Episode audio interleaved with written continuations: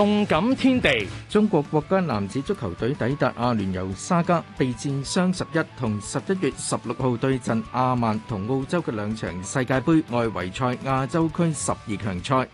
国足底部之后已经进行首课操练，主要系俾球员适应。前锋张玉玲表示，目前身体状态唔错，会先争取对阿曼胜出。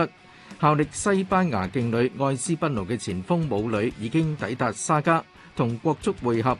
內地傳媒報道，武磊底部之後，國足喺沙加嘅備戰亦都會進入最後階段。三名歸化球員艾克森、阿蘭同洛國富亦都隨隊抵達沙加。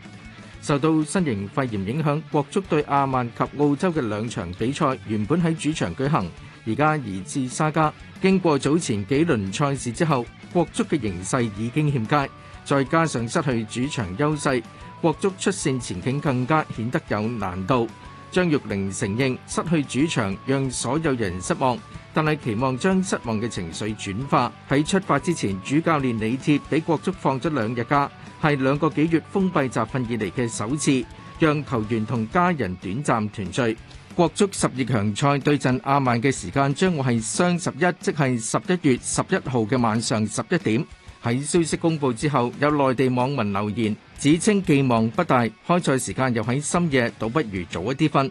第二日先至留意相關嘅消息，更加有內地網民表達不滿，指將投放落中國足球嘅資金，發展其他體育事業可能更加有成就。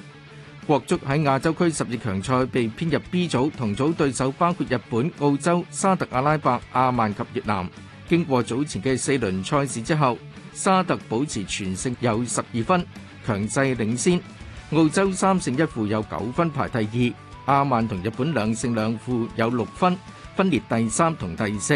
中国一胜三负有三分排名第五，越南零分排最后。